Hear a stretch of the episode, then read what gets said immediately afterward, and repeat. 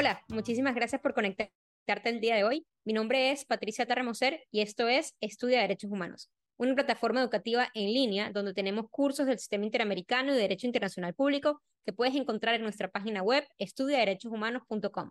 Además, hacemos conversaciones en vivo sobre diversos temas de derechos humanos y eso es justamente lo que nos trae aquí el día de hoy, porque vamos a estar hablando sobre etiquetado y derechos humanos. Con el etiquetado me refiero básicamente a dos cosas. Cuando nosotros vamos y compramos un producto alimenticio, ¿verdad? O, o, o, no alimenticio si queremos decir que no son alimentos realmente los alimentos procesados. Pero bueno, vamos al supermercado y compramos algo esto tiene una etiqueta, ¿no? A menos que sea una fruta o un vegetal.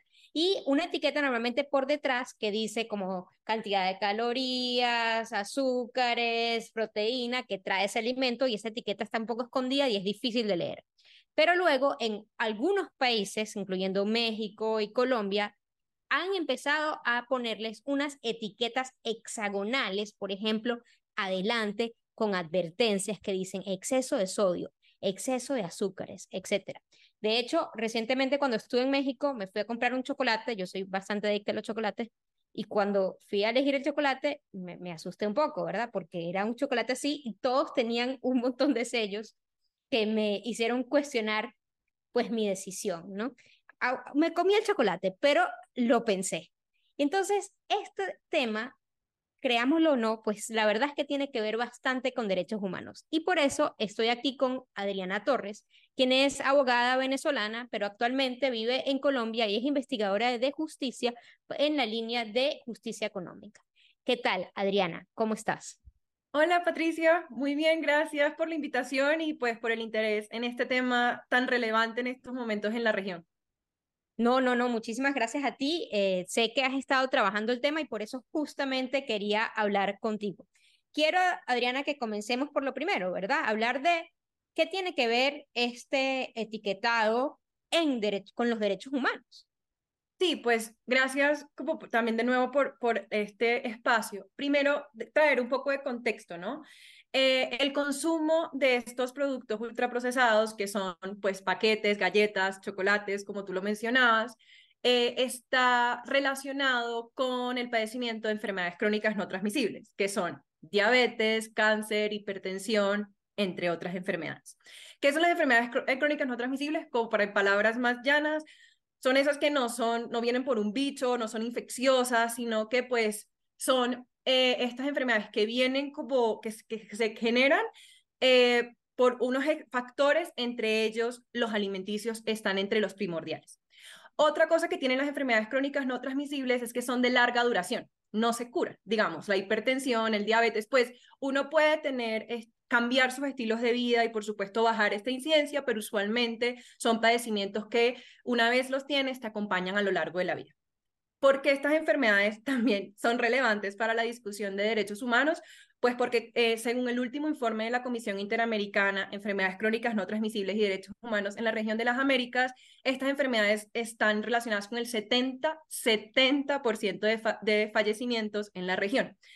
¿Qué se traduce esto? 41 millones de muertes eh, en la región latinoamericana. Entonces, son, es muchísima gente. Eh, y esto lo han calificado salubristas, médicos, nutricionistas como la nueva pandemia o la, pandemia del siglo pues 21. Eh, también es importante mencionar que además del aumento exponencial que han habido en estas enfermedades crónicas no transmisibles, eh, se han dado aumentos en niños y niñas. No sé si ustedes pues recuerdan, usualmente esto es una enfermedad que uno veía en abuelos, en padres, o sea, en gente pues adulta cada vez más estamos viendo niños y niñas que están sufriendo de diabetes, hipertensión y pues otras enfermedades que esto antes pues no era algo tan común. Eh, entonces, todo este contexto para decir que además, de nuevo, como lo dice el informe de la Comisión Interamericana de Derechos Humanos, el derecho a la salud no es solamente la prestación de un servicio, ¿no? El contenido del derecho a la salud también pasa por la prevención de las enfermedades. Es decir, el Estado no está nada más obligado a que usted a darle el tratamiento cuando usted ya tiene la enfermedad, sino más bien a dar las condiciones estructurales para que usted no se enferme. Entonces, habiendo dicho esto, el etiquetado entra a jugar como un actor muy relevante justamente para prevenir eh, las enfermedades crónicas no transmisibles, esto sí, en conjunto con otras políticas públicas que más adelante, si quieres, la podemos conversar, que es el impuesto a las bebidas azucaradas, ambientes escolares saludables y, por supuesto, restricciones a la publicidad dirigida a niños y niñas. Entonces, son estas cuatro políticas, en principio, las que de manera articulada le dan herramientas al Estado para prevenir enfermedades crónicas no transmisibles que, de nuevo, tienen un impacto en la salud. Eh, esto sería como en ámbitos muy, muy generales, como esta relación. Si quieres, después podemos conversar un poco más sobre, sobre los detalles. Claro, buenísimo, Adriana. Una pregunta, o sea, entiendo que la idea es brindarle información al consumidor para que tome pues una decisión más informada. Y en ese sentido, pues quería preguntarte, porque claro, ya desde antes la mayoría de los productos que vienen en, una, en un paquete, digamos, eh, que entonces por ende son procesados, eh, tienen una etiqueta atrás, o sea, uno pudiera ver esta etiqueta, entonces, ¿por qué es que es importante estas otras advertencias que se están haciendo en algunos estados?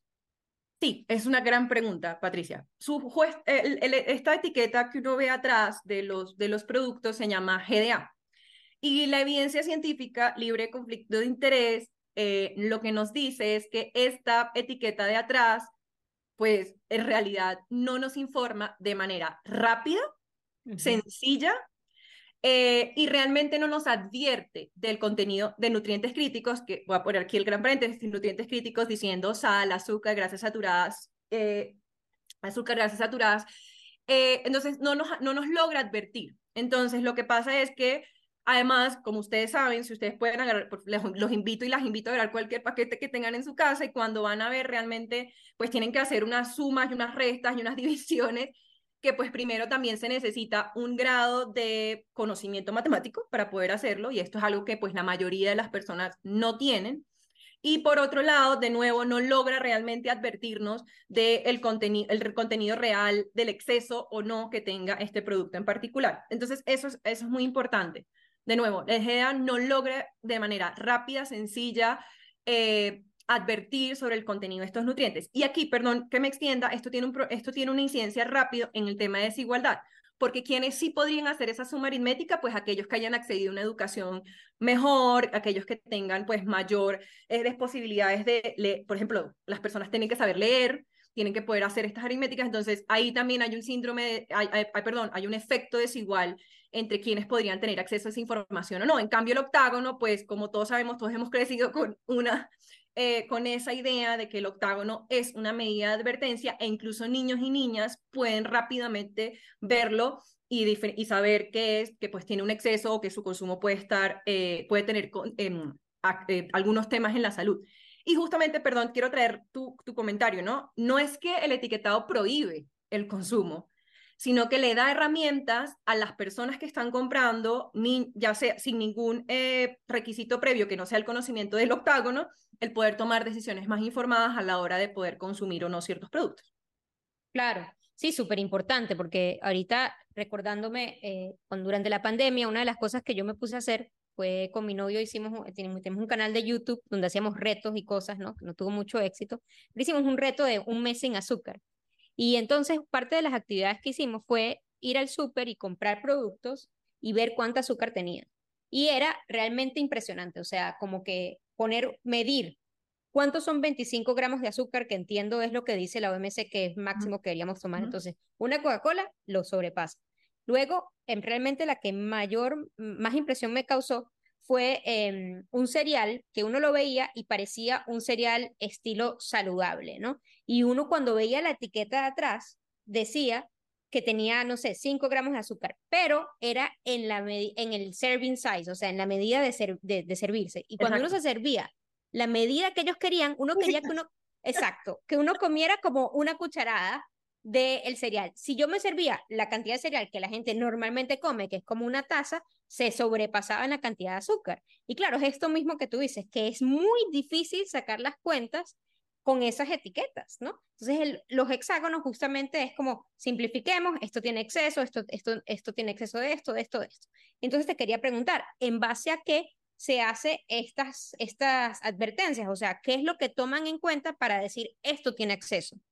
Sí, eso hay unas regulaciones que, o unos, unos valores que ha tomado la OPS, la Organización Panamericana de la Salud y la Organización Mundial de la Salud, para, digamos, en base a, eh, digamos, unos estándares que se, tiene que, que se realizan de acuerdo a edad, peso, medidas y todas estas otras cosas que los nutricionistas saben mejor que yo, pero pues unos estándares que se hacen. Y lo que se dice es un estándar que se llama NOVA, que es uno, que es digamos, de nuevo, regional y donde lo que se hicieron fue estudios libre conflicto de interés, en donde dependiendo de ciertos rangos de edad, se puede decir, pues esto, es un, esto puede representar un exceso eh, para el consumo diario, para lo que necesita una persona promedio. Esto es importante decirlo, ¿no? Y, lo conversábamos un poco antes del, del en vivo, también es, es, todos estos valores se hacen con adultos jóvenes. Sin embargo, y por eso es importante, y también lo decimos aquí desde Justicia, también creemos que el consumo ultraprocesados en niños y niñas es problemático, porque pues el exceso de azúcar en niños y niñas tiene unos efectos en su desarrollo neurológico, en su desarrollo físico, que evidentemente no lo vemos en adultos, pero que también cuando empiezas a consumir estos productos en la niñez pasa algo que es muy interesante que se llama hiperpalatividad que es que nuestras papilas gustativas empiezan a acostumbrar muy rápido al sabor muy dulce. Entonces, para tú volver a llegar a ese sabor dulce, pues tienes que consumir cada vez más y si lo haces desde niño, pues después tendrías problemas eh, para poder dejar de consumir estos productos. Esto no quiere decir que no se puede retroceder, también los estudios nos dicen que uno puede dejar de consumirlos y pues volver a tener ese gusto, digamos, natural, pero en los niños y las niñas es especialmente problemático, por lo tanto, sí, la recomendación general es de no consumir estos productos, ah, perdón, y la, clasificación es mínimamente procesados, procesados y ultraprocesados. Lo que nos ha dicho la evidencia es tratar de evitar los ultraprocesados, como no comerlos, los procesados como habitualmente uno podría consumirlos en su dieta y consumir lo más que uno pueda de los mínimamente procesados, verduras, frutas, algunos lácteos, entonces ahí sería, esa sería como la recomendación. Y otra cosa que me parece importante, y perdón que me extienda, es que el derecho a la alimentación tiene una incidencia directa en el derecho a la salud. Como ya les dije, si tienes una mala alimentación, posiblemente tengas enfermedades crónicas no transmisibles y pues otros tipos de enfermedades. También afecta a la salud mental, afecta a la productividad, afecta a los gastos de bolsillo. O sea, tiene toda una lógica detrás de alimentarse mal, tiene unos efectos desiguales en las poblaciones más vulnerables, definitivamente. Adriana, ahorita mencionaste categorías, ¿no? Primero, me llamó la atención de que verduras y frutas también entran dentro de mínimamente procesados. Pensaba que eso no es procesado. Pues depende de la fruta y la verdura, de cómo esté, porque lo que hablamos de mínimamente procesado, pues hay unos no procesados, pues que es la que sacas de la tierra, que es la zanahoria que sacas de la tierra, pero por ejemplo, no sé, estaría, estoy pensando en un jugo de, ah, de naranja, eso es mínimamente procesado, ¿sí? Claro, un jugo de naranja natural. Exacto, natural. Muy importante, exacto, que exprimiste la naranja. Claro. Eh, pues porque, porque sí pasa por un proceso de procesamiento, pero pues es mínimo. Claro. Eh, no sé, preparaciones caseras, por ejemplo, podía ser mínimamente procesado, porque pues estás, hay cocción, le echas, le echas sal, eh, le echas, o sea, le echas algún ingrediente, pues no es nada más el alimento. Eh, los procesados pasan por un proceso un poco más, es congela, o sea, puede ser tanto que se congela, tiene algunos aditivos, empieza ya un poco a ser un industrializado, ahí dependiendo un poco de cuál sea el proceso, pues tiene el consumo debe variar entre, entre mucho y poco, o sea, dependiendo de cuál sea el, proceso, el grado de procesamiento, y después están los ultraprocesados, que eso sí ya son, hay algo que los nutricionistas llaman que perdió la matriz alimentaria, es decir, eso ya no es un alimento, esos son muchos químicos que ni siquiera podemos pronunciar, que no sabemos de dónde vienen, no sabemos también sus efectos en la salud, eh, perdón, sabemos sus efectos en la salud, eh, y entonces, pues, eso sí hay que evitarlos, pues, todo lo que más podamos. Ok, sí, una vez yo leí o escuché, no sé, a una nutricionista que decía que si uno ve un, una etiqueta de estas difíciles de entender y, y tiene más de cinco ingredientes y son ingredientes que tu abuela no sabe qué son, eso no. Huye, huye, exacto, sí, huye, es tal cual. Si no, eso es algo muy interesante, ¿no? Porque hay otra discusión que habla también del derecho a la, del, del, derecho a la salud y es, no sé, no sé si lo han, han, escuchado que la OMS hace poco sacó una advertencia sobre los edulcorantes. ¿Por qué? Y esto tiene que ver con lo que tú decías, que antes uno veía esto, que yo creo que creía que esto era súper saludable y resulta que no, que tiene tres sellos, cuatro sellos. Eh, y entonces también es un poco el entender que los edulcorantes se nos han vendido como la respuesta a el no consumir azúcar. Lo que ha dicho la OMS es, ojo, no hay suficiente evidencia científica sólida, pero cada vez está creciendo la evidencia que dice que los edulcorantes tienen un efecto en nuestra microbiota, que son las microbiotas, básicamente las bacterias que tenemos en la barriga. O sea, como esto estoy, estoy simplificando, ¿no? Pero básicamente es algo así. Estas microbiotas tienen, un, tienen efectos en nuestra absorción de nutrientes, en nuestra salud mental, en nuestras habilidades cognitivas, o sea, porque todo, todo el cuerpo está conectado. Entonces, cuando hacemos, cuando eh, estos edulcorantes afectan esta micro, microbiota, eh, pues lo que está diciendo lo OMS es, ojo, consuma con cuidado y consuma sabiendo eh, que, tiene, que puede tener estos efectos. Entonces, por eso, por ejemplo, en Colombia y en México también existe el sello de contiene edulcorantes porque pues la gente, para que la gente también pueda saberlo y tomar las decisiones pues que quiera tomar. No es un, y también pasamos a creer, ya no es un sustituto inocuo del azúcar, es un sustituto del azúcar que tiene unos efectos también en la salud. entonces sí, es también como que importante, porque otra cosa importante del etiquetado y de los impuestos saludables es que traen la discusión hacia, también empezamos a movernos en una discusión de qué es lo realmente saludable.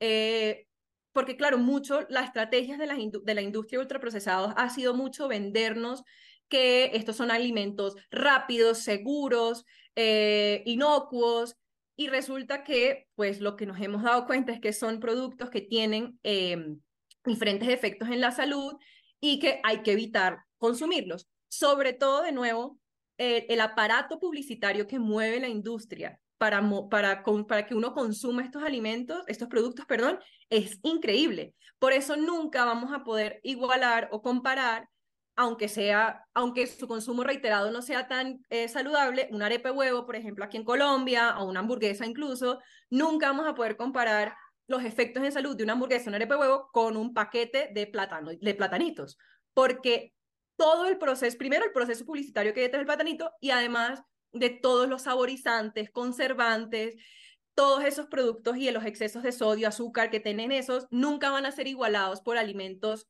digamos, con elaboración casera. Eso también es importante colocarlo desde ese contexto. Adriana, y aquí nos están preguntando en, en el chat, ¿verdad? Que si podríamos dar ejemplos de medidas de exigibilidad o yo entiendo que sería como una pregunta de que si han habido eh, litigios relacionados con los etiquetados que tú conozcas en alguno de los países, no sé si, pues, no sé si por ahí va la pregunta, creo que sí. Es interesante porque en el derecho, algo que ha hecho la industria de ultraprocesados es en el derecho interno sacar ciertos litigios, ¿no? Que siempre desde justicia hemos dicho, pues están en todo su derecho, es un derecho constitucional, un derecho humano, eh, pues acceder a la justicia, ¿no? Eh, lo que nosotros sí hemos dicho es, lo nosotros hemos dicho, pues, y, la, y las cortes en, en, general en la región han acordado es el derecho, como, yo, como lo decíamos al principio, ¿no? El derecho a la salud se sostiene en medidas de prevención. Entonces, las medidas de prevención, como el etiquetado, el impuesto, eh, regulaciones a la publicidad y eh, ambientes escolares saludables, o sea, sostienen el derecho a la salud como un criterio de prevención. Por lo tanto, eh, y ah, esto por un lado. Y por otro lado, el derecho a la alimentación no es el derecho a cualquier alimentación, es un derecho a una alimentación adecuada, nutritiva, que realmente nos coloque a todos en, o, coloque a las personas en un estado de dignidad. Y esto lo ha dicho en el términos en, Latino, en, Latinoamérica específicamente el Pacto de San José, pues que está allí pues el, término de derecho a la alimentación, y también lo tiene eh, el PIDESC, el Pacto de Derechos, de Derechos Económicos, Sociales y Culturales, como digamos algo más eh, global. Entonces, en esos dos lugares se ha definido y se ha establecido el derecho a la alimentación y el derecho a la salud. Eh, relatores de derecho a la alimentación y derecho a la salud también le han dado contenido a, este derecho, incluyendo el, el, etiquetado y los impuestos como parte de estas obligaciones de los estados. Entonces, aunque las industrias han traído en algunos, en algunos litigios nacionales, no hay todavía litigios eh, internacionales eh, o regionales al respecto, aunque los estados lo han traído, eh, perdón, los actores privados han traído estas denuncias, usualmente la, salud pública ha ganado y las cortes constitucionales han, han declarado constitucionales o legítimos estas medidas. Ok, ¿y qué pasa? Y a nivel internacional entiendo que también ¿Es posible que el argumento de que esto es como una, barre eh, una barrera para el libre comercio o algo así, ¿a qué ha pasado? Sí, Gracias. esa también es una pregunta interesante porque es otro argumento que ha traído la industria ultraprocesados eh, pues sobre la mesa, que el, el, etiquetado frontal de advertencia es un obstáculo innecesario al comercio, pues porque entonces uno pues tendría básicamente, pues básicamente ponerle etiqueta. Y, haría, como hay unos, no hay un criterio unificado uno, en, en, Latinoamérica, en la región de etiquetado, algunos tienen octagonal, otros tienen semáforo, otros tienen la lupa, Brasil, por ejemplo. Entonces esto podría considerarse un obstáculo. Sin embargo, lo que, el, el, antecedente que tenemos de esta queja que nos ha planteado los, eh, que han planteado algunos eh, estados es el caso de Australia, que se llevó ante eh, el, el, el tema del derecho internacional económico, Organización Mundial del Comercio, perdón, ante la Organización Mundial del Comercio, y justamente allí lo que le dijeron a Australia es, oiga, usted tiene eh, la posibilidad de en el medio, o sea, la restricción base los reglamentos técnicos. Los reglamentos técnicos tienen que tener ciertos, ciertos grados de especificidad para no ser innecesariamente obstáculos al comercio. Uno de esos eh, que le dice el, derecho internacional económico es el tema de la salud pública. La salud pública es uno de los rangos de, de acción que le dan el derecho internacional económico a los estados. Allí se reconoció la pandemia del tabaquismo como una pandemia, un problema, y se dijo, oiga, Australia tiene el derecho de poder aplicar estas medidas en favor de la salud pública.